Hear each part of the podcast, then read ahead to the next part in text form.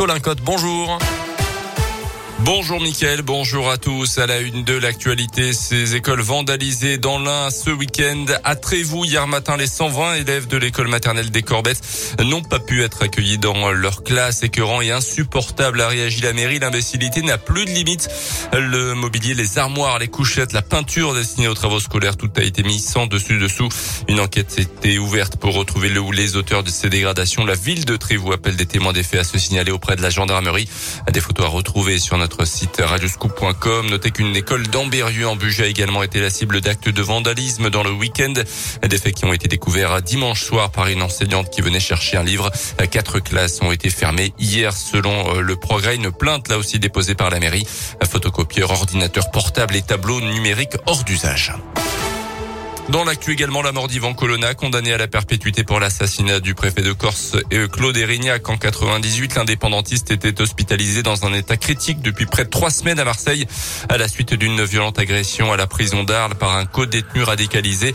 Une agression qui avait entraîné une vague de violence sur Gilles de Beauté. Le ministre de l'Intérieur, Gérald Darmanin, avait même passé trois jours sur place pour tenter d'abaisser les tensions. Une enquête est en cours menée par le parquet national antiterroriste.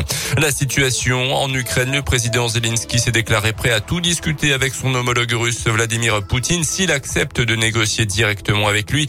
Il demande également des garanties de sécurité en prévenant que l'Ukraine serait détruite avant de se rendre. La France a acheminé en début de semaine 55 tonnes de matériel médical et informatique, mais aussi du lait pour enfants ainsi que des groupes électrogènes vers l'Ukraine via la Pologne. Les sports avec du basket, un peu plus de confiance pour la Gielbourg samedi face au Mans.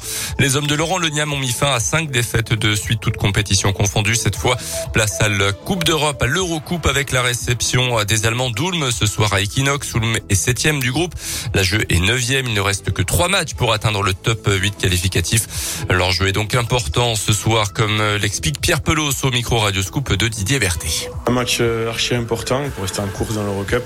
Ce soir, il faut euh, repartir de l'avant qu'on a fait samedi et continuer sur la bonne, sur la bonne piste. On a encore travaillé sur Ulm, euh, pas mal euh, dimanche et lundi.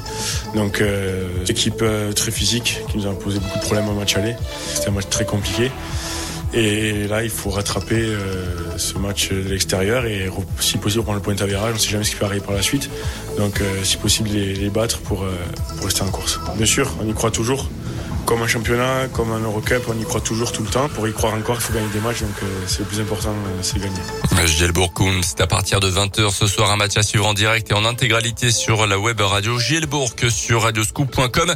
Notez que la Giel vient de signer un bon, un très bon joueur Norris Cole, double vainqueur NBA. Il a signé donc euh, en tant que pigiste médical avec la jeu âgé de 33 ans. Il connaît bien le championnat de France pour avoir évolué la saison dernière à Lasvel avec qui il a été champion. Un jackpot dans la région en habitant de l'Allier vient de remporter ce week-end 15 millions d'euros au loto. Il ou elle a désormais deux mois pour se manifester auprès de la Française des Jeux. 15 millions d'euros, ça représente environ trois mois et demi de salaire pour la star brésilienne du Paris Saint-Germain, Neymar. Le journal L'équipe dévoile ce matin les salaires des joueurs du championnat de Ligue 1. Les Parisiens trustent 21 des 30 premières places.